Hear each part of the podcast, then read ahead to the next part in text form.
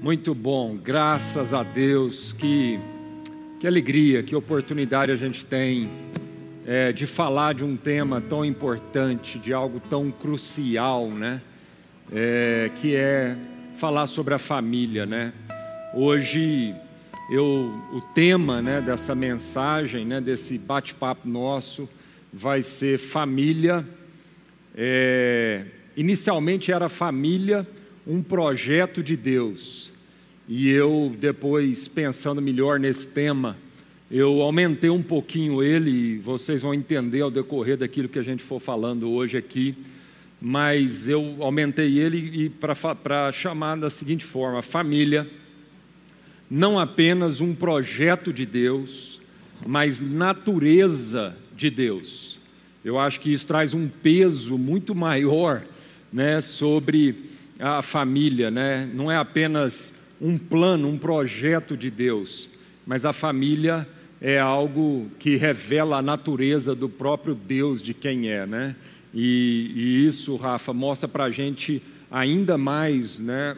Quão crucial é a gente falar sobre esse assunto, abrir as escrituras, aprender, né, com esse Deus sobre a vida em família, né? E o quanto nos nossos dias é, nós estamos sendo confrontados, né, e a família está sendo atacada. Né? Eu queria começar, é, é, Rafa, aqui lendo algumas coisas e fica, sinta-se livre se você quiser comentar alguma coisa para enriquecer durante aqui o processo nosso aqui, tá bom? Mas eu vou ler algumas estatísticas bem atuais que mostram exatamente ah, essa guerra que nós estamos vivendo contra a família né, nos nossos dias. Eu queria começando lendo um prefácio assinado pelo John MacArthur, e ele diz assim: É claro que a família, como uma instituição, está com um sério problema. Nos anos 60, a sociedade popular abertamente declarou guerra aos ideais históricos do lar e da família. A rebelião foi repentinamente canonizada como uma virtude. O divórcio foi desestigmatizado. E a posição da mãe que fica em casa começou a ser caricaturado como descuidado e servil. Desde então, a sociedade tem rápida e imprudentemente adotado os novos valores, filosofias educacionais e até mesmo regulamentos do governo que são hostis à família. Novos valores, filosofias educacionais e até mesmo regulamentos do governo, dos governos que são hostis à família, né? um exagero das esferas, né? Da, de uma esfera entrando na outra. Né? A família é uma esfera muito bem definida na sociedade, o governo é outra esfera, e muitas vezes a própria igreja é uma outra esfera, né? E muitas vezes é, é, o governo está entrando demais né, no papel, querendo fazer e ditar e regulamentar como que as famílias deverão viver, né? E à medida que a gente for lendo aqui, você tiver comentários e dúvidas, você vai mandando aqui no chat, porque o Rafael vai poder depois também a, a gente é, ter uma interação aqui entre nós. Né? A mídia popular, incluindo filmes, música, rádio, televisão e até mesmo a, a, a mídia de notícias, tem agressivamente tentado normalizar tudo o que é aberrante e celebrar tudo o que é disfuncional na cultura moderna, enquanto rebaixa a própria noção de famílias fortes e bem íntimas. A tolerância de nossa sociedade para com o aborto, a homossexualidade, a pornografia e outros males apenas tem arruinado mais ainda a base moral da vida familiar. Naturalmente, as famílias estão se desintegrando rapidamente. Essa é uma série, séria ameaça a toda a civilização, porque a família nuclear constituída por pai, mãe e filhos, é a unidade social mais básica e, portanto, o exato fundamento da própria sociedade. A gente falou um pouquinho sobre isso é, é, na, na quarta passada. Destrua os laços que unem as famílias e a comunidade, de forma geral, se desintegrará. E isso está acontecendo diante dos nossos olhos. Então, nós, nós temos que nós temos que fazer uma, uma crítica muito profunda disso aqui, que o MacArthur diz aqui, e nós temos que entender que há um sistema por trás que age diligentemente para destruir essa célula que é uma base da sociedade. Para justamente ter pessoas imaturas, né, justamente você ter uma sociedade formada por uma geração toda órfã, imatura, que é facilmente manipulável.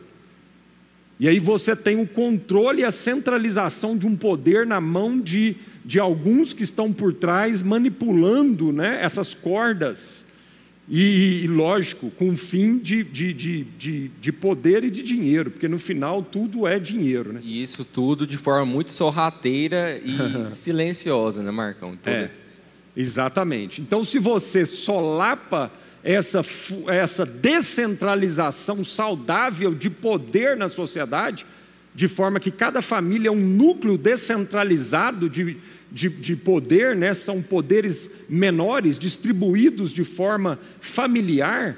E se você traz isso para um governo centralizado ou uma mídia né, que usa tantas coisas aí, você então torna vulnerável a sociedade, porque aí já não é mais o pai e a mãe lá naquela célulazinha descentralizada que exerce ali uma influência sobre os seus filhos e a forma como vai educar, mas você vai transferindo por um governo central, quando eu estou falando governo central aqui, eu não estou falando só de política, de um governo geopolítico. Um sistema também. De um sistema central, que vai, com certeza, usufruir dessa imaturidade generalizada, na dessa fragilidade generalizada da sociedade em benefício próprio para controle. Não é, Rafa? Exatamente. Então é muito sério aquilo que nós estamos falando aqui, né? Rafa, eu tenho aqui também uma pesquisa realizada pelo delegado da Polícia Federal, chamado Denis Colares. É, essa pesquisa é, ela é de 2016, 19 de 7 de 2016, site do jornal O Progresso. Tá? Olha só que interessante. É, essa pesquisa mostra que 92% dos presos da penitenciária estadual de Dourados não tiveram pai presente na infância e na adolescência. 92%. Tá? Não tiveram pais presente na infância ou na adolescência. O levantamento foi feito com 222 internos com o apoio do setor de psicologia do presídio. Segundo o delegado, a maioria dos entrevistados acreditam que só ingressaram no mundo do crime devido à ausência do pai. E eu estou pegando um presídio, mas aqui é uma pesquisa geral nos presídios. Tá? Segundo o delegado, a... nós já lemos isso aqui, né? essa falta que começou na infância e se arrastou ao longo da juventude ainda é sentida nos dias atuais. Segundo os entrevistados, esses 222 detentos, apenas 6% dos pais, o homem, visita os filhos na cadeia. A grande maioria das visitas são de mães e não do pai. Essa. Ah, ah, onde é que nós paramos aqui? Vamos ver. Para dar uma, um basta nesses dados alarmantes, o delegado decidiu convocar os pais para cumprirem sua função. Para isso, vem realizando ao longo dos últimos anos nas escolas palestras com o tema, com o tema Pai presente, filho fora das grades. A proposta é alertar os responsáveis que a ausência, principalmente da figura paterna na vida da criança, pode levá-la para o mundo do crime. Muito sério isso, né? Muito sério. Outra pesquisa diz o seguinte: recente pesquisa do Centro Socioeducativo de Minas Gerais comprova os números. Segundo o levantamento, 69% dos jovens nas nas instituições de detenção foram abandonados ou não tiveram a atenção do pai. A triste realidade é vivida no mundo todo. Para se ter uma ideia, o Conselho dos Direitos das Crianças nos Estados Unidos publicou pesquisa recente encomendada pelo Departamento de Serviços Humanos e Sociais do governo daquele país e apontou que meninos e meninas sem um pai presente em suas vidas têm 63% mais possibilidade de fugirem de casa e 37% mais chance de utilizarem drogas. A pesquisa constatou ainda que sem um pai presente, a criança tem duas vezes mais possibilidade de acabar na cadeia e quatro vezes mais chance de necessitar de cuidados profissionais para problemas de comportamento. Então, nós vamos transferindo essa responsabilidade. Um pai, né, uma, uma ausência paterna e também materna dentro de casa, nós vamos então transferindo isso para o psicólogo, transferindo isso para as instituições penitenciárias, né, transmitindo isso para a escola. Função que é primordial, básica, essencial dos pais dentro da sua casa. É, o, site do Instituto Brasileiro de Famílias, em 2019, diz o seguinte: de acordo com o último censo escolar, realizado pelo Conselho Nacional de Justiça, o CNJ, e divulgado em 2013, há 5,5 milhões de crianças brasileiras sem o nome do pai na certidão de nascimento. Irmãos, 5,5 milhões, isso em 2013. Nós estamos falando de uma cidade mais ou menos tamanho de Salvador. Nós estamos falando de três vezes, quatro, quase quatro vezes a população de Goiânia, de filhos que não têm o nome do pai na sua certidão de nascimento. E aí, então, um promotor é, de justiça, Maximiliano Roberto Ernesto, de São Bernardo do Campo, ele, ele diz o seguinte: o abandono paterno precisa ser olhado com mais atenção, diz esse promotor. Vivemos uma epidemia social. Olha, olha, os termos. Epidemia social. No início eu tinha apenas uma visão de promotor. Pensava que ter o nome do pai na certidão servia apenas para pedir a pensão. Descobri com o tempo, porém, que a transformação interna provocada pelo reconhecimento é muito maior do que simplesmente uma questão material. O nome do pai faz parte da história da pessoa. O ser humano, segundo esse promotor, é um ser que conta histórias. Por isso acredito que o reconhecimento paterno faz parte da, noção, da nossa construção social. A falta do pai é um fantasma que acompanha a pessoa por toda a vida. Afinal, é uma fração de humanidade que está sendo negada ao indivíduo. Eu achei isso aqui muito forte. Nem sei se esse promotor é cristão ou não, mas essa última frase que ele diz, portanto, é uma fração da humanidade que está sendo negada a esse indivíduo, que foi negado da presença do pai, ou muitas vezes da própria presença da mãe também. Muito forte, né, Rafael? Marcão, muito forte. Interessante é que essa revolução que começa na década de 60, essas transformações, essa diminuição da importância da família, essa quebra né, desses, desses marcos familiares, isso é muito celebrado pela mídia, pela cultura, uhum. né, essa libertação, essa, chamada liberdade toda de você não ter mais uma figura tão forte de um pai, de uma mãe, é, a questão da criação. Quando isso é diminuído na sociedade, isso é comemorado. Mais interessante é que esses números aí mostram um outro lado que não é mostrado. Não é mostrado. Isso daí é um diagnóstico de muitos problemas Exatamente. que a gente está lutando como sociedade. A gente luta, luta, mas as pessoas não sabem o que, estão na, que está na raiz desses problemas que a gente luta. Né, que é exatamente a questão da família, é. né, que traz todo o equilíbrio. Como é a vontade de Deus, uhum. a família traz todo o equilíbrio. Né? Exato, todo o equilíbrio social. E se você fere esse princípio da família, você desequilibra toda essa sociedade falando um pouco daquilo que a gente falou no início, né? É, deixando com que essa sociedade passe a ser fragilizada e, portanto, uma presa fácil de todo tipo de manipulação, né? Ah, para é, fins egoístas, gananciosos e cobiçosos. Bom, a gente leu muita coisa aqui, lemos estatísticas da, do que, que isso produz na sociedade. Vamos embora para a Bíblia agora? Vamos ver o que que então. Então nós temos que voltar lá para a raiz. Por isso que o tema hoje é família. Não apenas um projeto de Deus, mas também a própria essência de quem Deus é. Abra sua Bíblia em Efésios capítulo 3, verso 14. Efésios capítulo 3, verso 14. É um verso apenas que nós vamos ler aqui para começar, mas esse verso traz algo que responde muito essa questão toda que a gente viu desse promotor.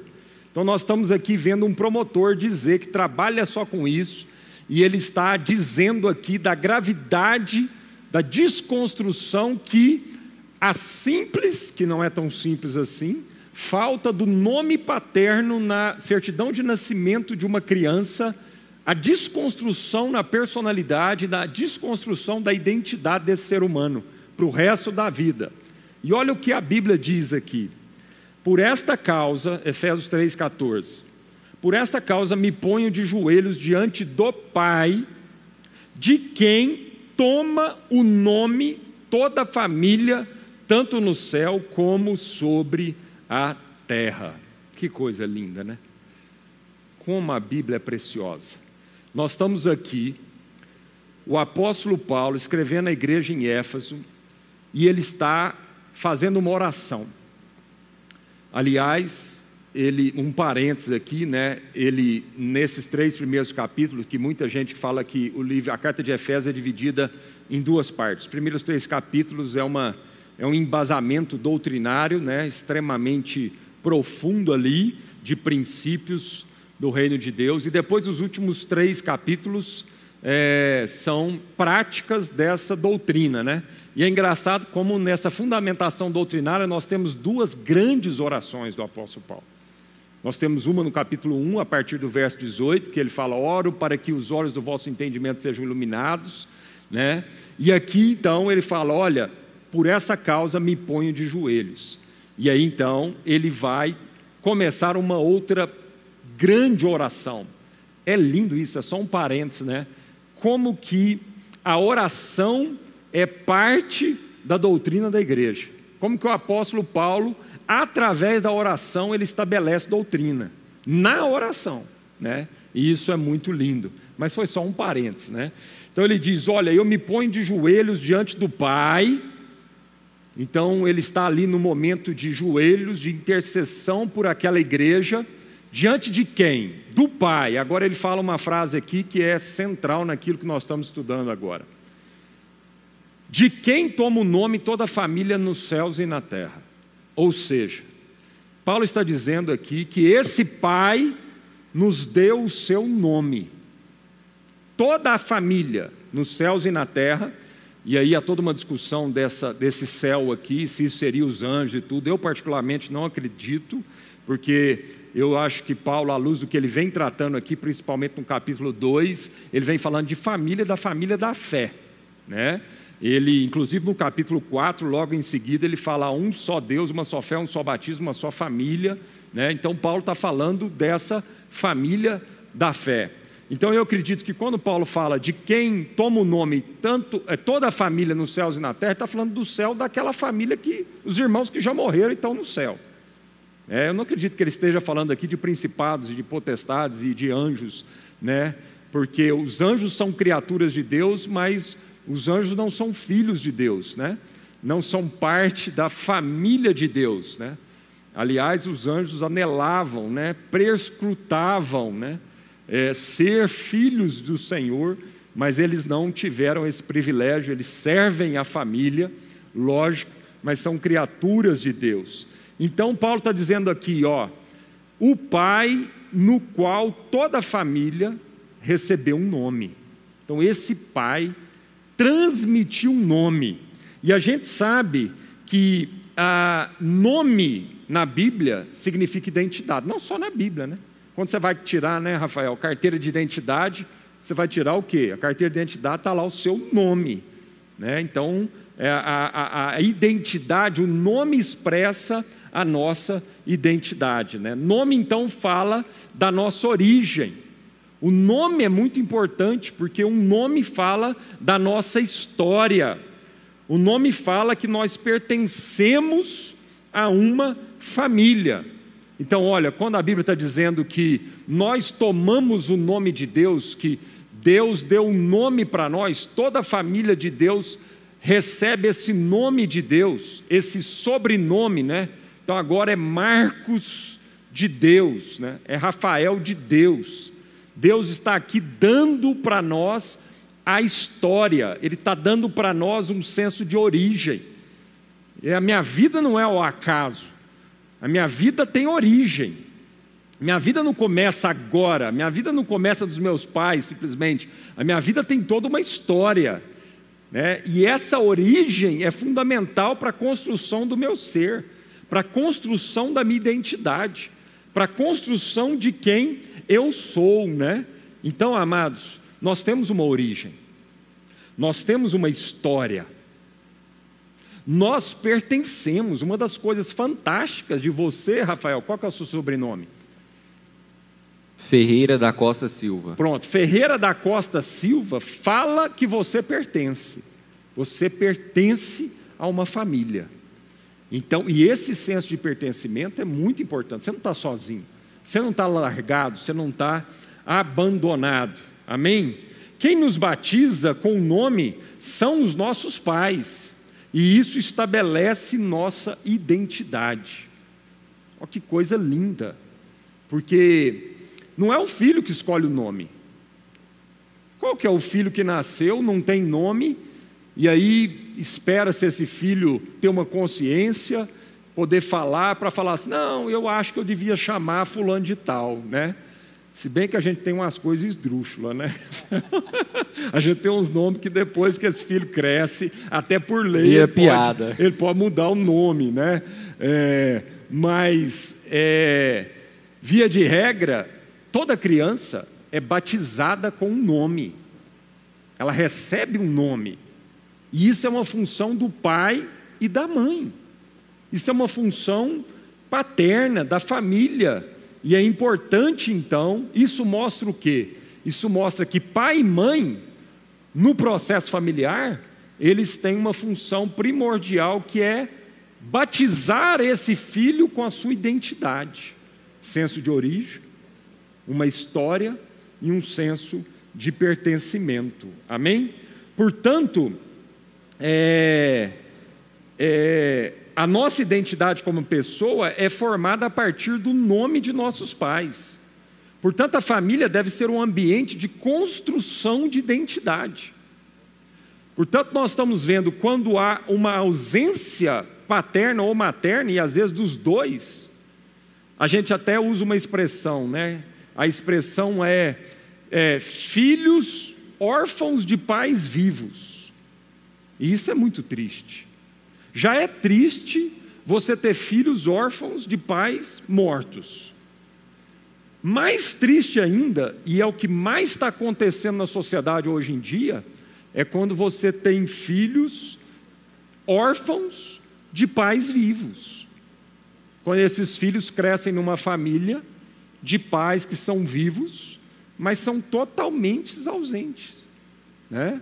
Às vezes a mãe é presente, o pai é ausente, às vezes os dois são ausentes, às vezes né, a, o, a, o pai é presente, a mãe é ausente, às vezes esse menino, os pais são separados e eles são criados por um vô, um tio, uma avó, enfim. Então, amados, é muito importante a gente entender que a família deve ser o ambiente de construção da identidade do ser. E Deus trouxe essa incumbência, essa tarefa para o ambiente da família. Então não é o governo que vai fazer isso, não são as escolas que vão fazer isso, não é o professor particular que vai fazer isso, né? não é o professor de natação, de tênis ou de futebol que vai fazer isso. muito menos a babá ou a funcionária na sua casa. Não é a igreja que vai fazer esse papel, apesar de que cada esfera dessa tem a sua importância na formação lá do ser, mas o núcleo principal que Deus estabeleceu desde a origem para a formação da identidade da pessoa é o núcleo familiar. Amém? Então, transferindo essa família para a família da fé, a igreja também, como essa família eterna, deveria ser também um ambiente de construção dessa identidade. Amém? 1 Pedro 1, é o outro trecho que eu quero trazer, 1 Pedro 1, capítulo 3, versículo 3 e 4. 1 Pedro, oh, gente, desculpe, eu não passei os versículos aí para a parte técnica aqui, projetar os versículos, foi uma falha minha, tá? 1 Pedro capítulo 1, verso 3 e 4, diz assim: Visto como pelo seu divino poder nos têm sido doadas todas as coisas que conduzem à vida e à piedade, pelo conhecimento completo daquele que nos chamou para a sua própria glória e virtude, pelas quais nos têm sido doadas as suas preciosas e muito grandes promessas, para que por elas vos torneis participantes da natureza divina, livrando-vos da corrupção das paixões que há no mundo. Então, duas coisas que eu queria salientar aqui nesses dois versículos. A primeira no, no versículo 3, né? Daquele que nos chamou para a sua própria glória e virtude. Deus nos chamou para a sua própria glória e virtude. A Bíblia, é, Efésios, lá, o trecho que nós lemos em Efésios 3, no versículo 14, diz que Paulo fala: Eu me coloco de joelho perante o Pai, do qual toda a família nos céus e da terra toma o seu nome. Então Deus está transferindo, o Pai está transferindo para nós, os seus filhos, o seu nome, Ele está transferindo a sua natureza, Ele está transferindo a sua própria glória e a sua própria virtude. Então ele nos chamou para a sua própria glória e para a sua própria virtude, através do envio do Filho, que partilhava da mesma natureza, para que ele pudesse nos revelar a glória do Pai. Então isso é lindo. Por que, que o Filho é que tinha que ser enviado? O Filho é que tinha que ser enviado, amado, porque o Filho iria nos revelar o nome de Deus, a própria glória e a sua própria virtude. Por isso que João, lá na sua carta, no capítulo 1, verso 14, diz que o Verbo se fez carne, ele habitou no nosso meio, cheio de graça e de verdade, e vimos a sua glória. Glória como no unigênito do Pai. Então a glória de Deus foi expressa no Filho. O filho é a revelação da glória do pai. Por quê? Porque nós estamos falando de família, nós estamos falando de mesmo DNA, nós estamos falando de um mesmo nome. O filho carrega o nome do pai. Porque o pai deu um nome para o filho, o pai batizou o filho, o pai transmitiu a sua identidade para o filho. Então, por isso que o pai tinha que enviar o filho e por isso que João diz que só o Filho seria capaz de nos revelar a glória. O Filho se fez carne, habitou no nosso meio, cheio de graça e verdade, por isso vimos a sua glória. Glória de quê? Qual que é essa glória? Glória como do unigênito do Pai, glória como do Filho desse Pai. Então, gente, nós estamos percebendo que realmente família é algo muito mais profundo. Família não é só um projeto de Deus, Família não é só uma ideia organizacional da sociedade. Família não é só simplesmente uma, uma forma da sociedade viver. Não, família é mais embaixo, família é mais profundo. Família fala de uma origem e de uma natureza, porque a família fala do próprio Deus. E aí no verso 15, é, no verso 4 de 1 Pedro 3, diz então que nós tornamos coparticipantes dessa natureza divina. A natureza divina é, portanto, família. Natureza família não é apenas um projeto de Deus, mas é a própria essência de quem Deus é. Deus é um em três. Deus é. Deus é um em três. A essência de quem Deus é é familiar.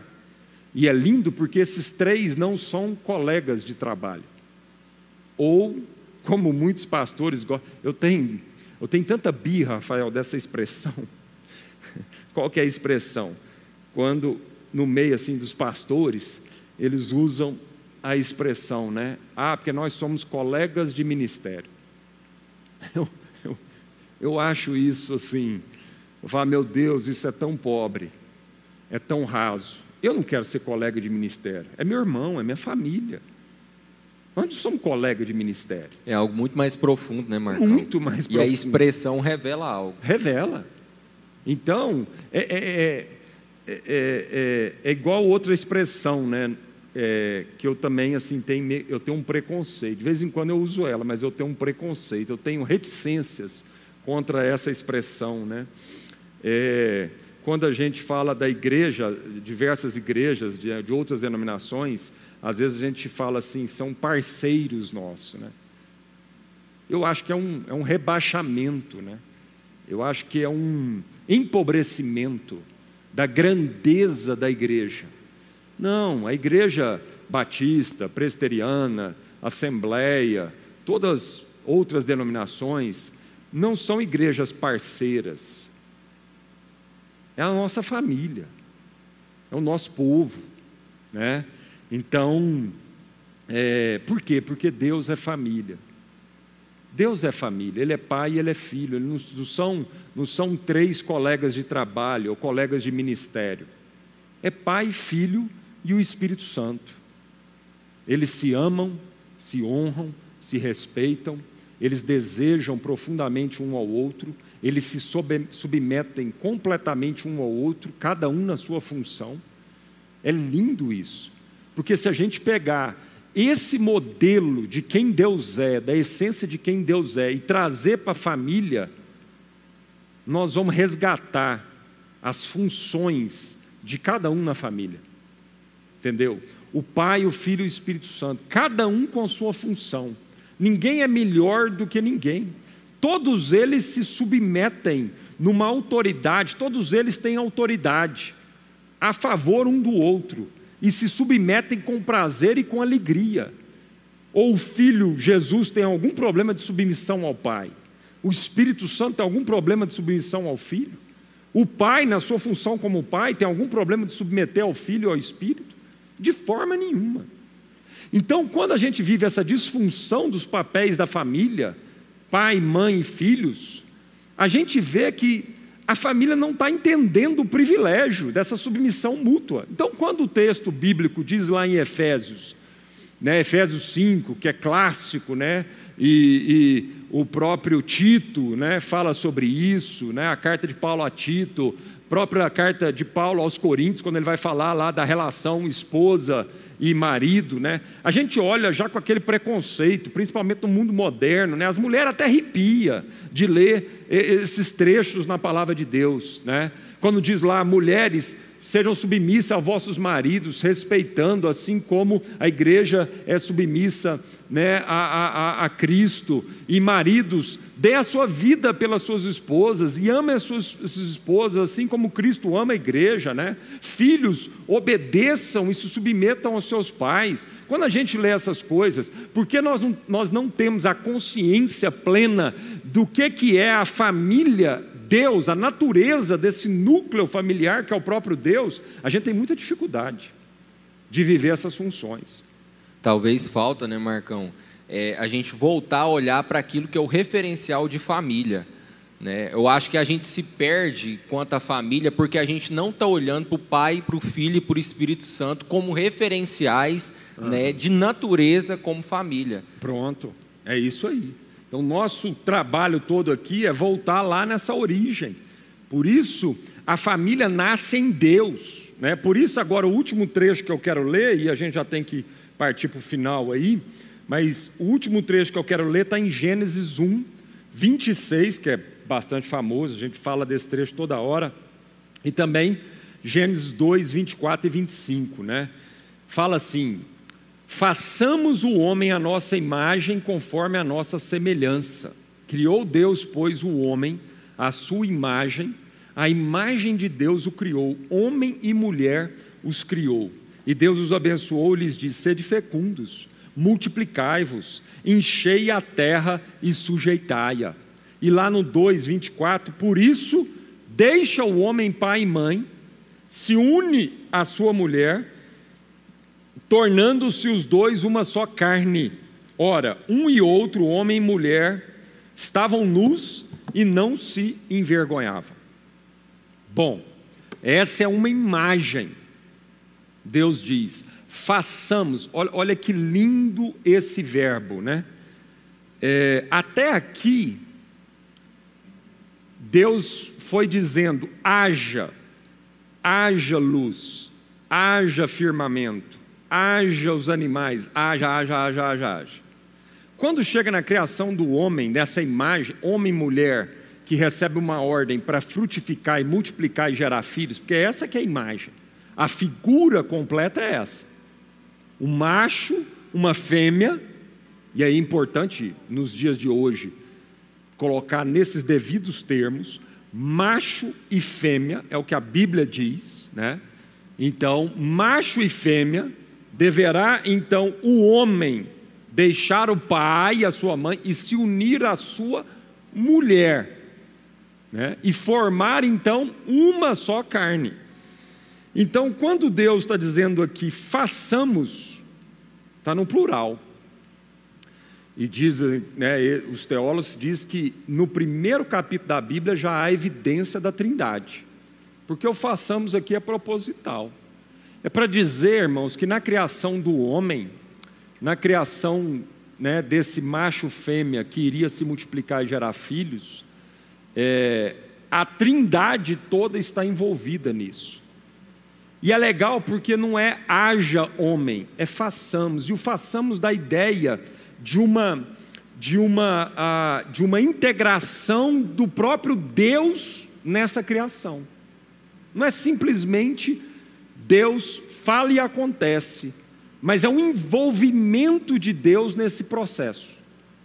Isso é simbólico e pedagógico, né, Marcão? Uhum. Né? Quando Deus resolve criar o homem, tudo ele vai no haja, haja, haja. Quando é o homem, é o façamos. É a trindade, é uma expressão familiar logo no início Pronto. da Bíblia. Façamos, nós estamos envolvidos nesse processo. Agora, tudo foi criado para receber o ápice dessa criação. E o ápice da criação, porque, lógico, a natureza revela a glória de Deus. Então, lógico que o, o, o cântico de um passarinho, uma flor, uma cachoeira, revela né, a lua, os ciclos, tudo isso aponta para Deus. Mas agora é o ápice. Agora é aquilo que mais vai ser a imagem, porque Deus não fala que a natureza é a imagem conforme a semelhança. Ele não fala que o cachorro, né? ele não fala que a lua, os luminares, é uma imagem conforme uma semelhança. Não, agora Deus fala o seguinte: façamos o homem e vamos dar a ele essa imagem que vai revelar uma natureza, vai revelar uma semelhança, vai revelar quem, vai revelar o meu nome. Essa família que eu estou criando na terra, ela vai carregar o meu nome, ela vai carregar a minha identidade. E isso é maravilhoso. Ai, gente, daí a gente entende o que, que é a missão. E quantas vezes nós estamos negligenciando essa missão? Quantas vezes nós estamos negligenciando essa missão? Quantas vezes eu escuto, hoje agora, eu estava estava num grupo ali com três homens conversando sobre família, né? E hoje mesmo nós estávamos falando, agora, uma hora atrás, é, porque um deles falou, usou a expressão, e é uma, eu não culpo ele, é uma expressão natural, né? Ele falando assim, eu perguntei, e aí, matou um leão hoje? Ele falou assim, né? Não, hoje foi tranquilo, graças a Deus, assim, é, hoje eu não, eu não trabalhei muito. E aí eu tive tempo para ficar em casa com a minha família e tal, e fazer umas coisas aqui da casa que precisava fazer. Aí eu falei assim, eu não trabalhei muito, ele usou essa expressão. Está vendo como trabalho na nossa cabeça está tão incrustado a ideia de que trabalho é só aquilo que eu faço fora da família, naquele ambiente onde eu sou diretamente remunerado? A gente não olha, Rafael, para a nossa família com uma consciência de que há um trabalho, há uma missão. E na verdade é o trabalho.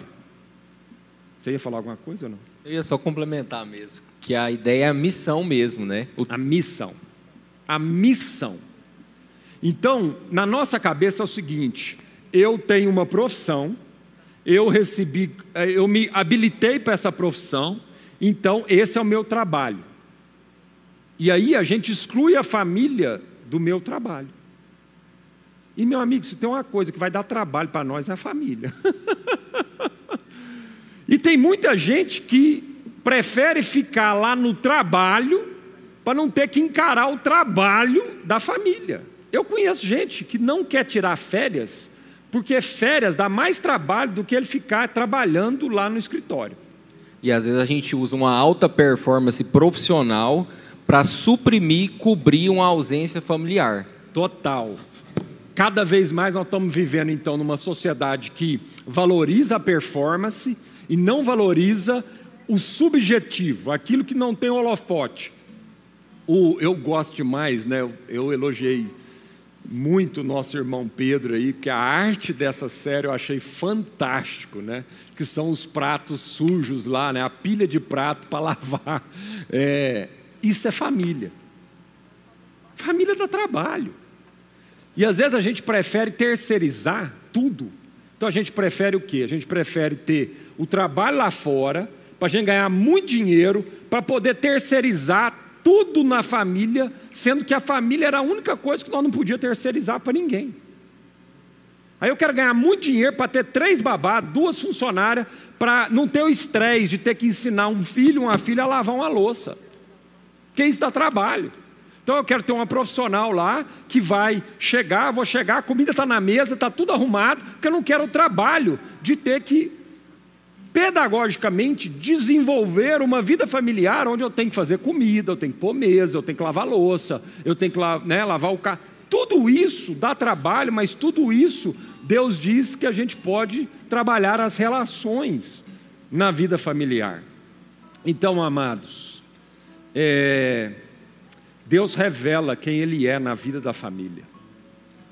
Deus se revela no macho que insemina sua esposa, no macho que tem, num pai de família que tem sementes para inseminar o coração dos seus filhos. Deus se revela e revela para a sociedade numa fêmea que é capaz de hospedar no seu útero boas sementes e vai ter todo o trabalho e o desconforto de gerar aquilo para ser uma geradora no interior da sua casa. Deus trabalha na família e Deus revela a sua própria identidade, e o nome de Deus é revelado nesse ambiente familiar. E nisso Deus é glorificado. A gente faz o catecismo lá, né, de é, Westminster lá, né, o catecismo diz, para qual é o fim do ser humano, né? Qual que é o propósito último do ser humano? E a gente aprende. O propósito último do ser humano é glorificar a Deus. Não é isso, Rafael, que a gente aprende? Pois é. João capítulo 15 diz o seguinte: não foram nós que nos escolhemos, Jesus falando, mas foi eu que vos escolhi, vos designeis para que vão, deem fruto e o vosso fruto permaneça, e nisto Deus é glorificado.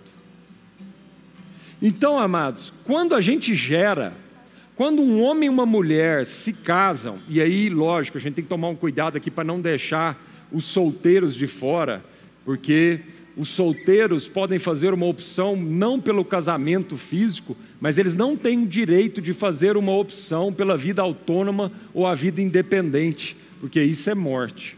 Então o solteiro tem que entender que a igreja é que ele tem que casar, ele tem que casar de alguma forma, e ele tem que constituir família de alguma forma. Porque na verdade a família biológica é apenas um retrato daquilo que é a família eterna. Amém, queridos? Então, nós precisamos ter essa consciência de que Deus é glorificado quando nós geramos frutos.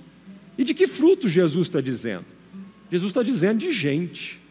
Jesus está falando então que esse, essa relação de dois seres humanos vão multiplicar, vão se amar e vão gerar gente. Amém? Então que Deus nos abençoe e que a gente entenda que muito mais do que apenas um projeto de Deus, a família carrega uma imagem. A família é a imagem visível de uma família invisível. Pai, Filho e Espírito Santo. E que está sobre as nossas vidas a missão de carregar esse nome e de multiplicarmos esse princípio de vida que Deus instituiu para a nossa vida. Amém?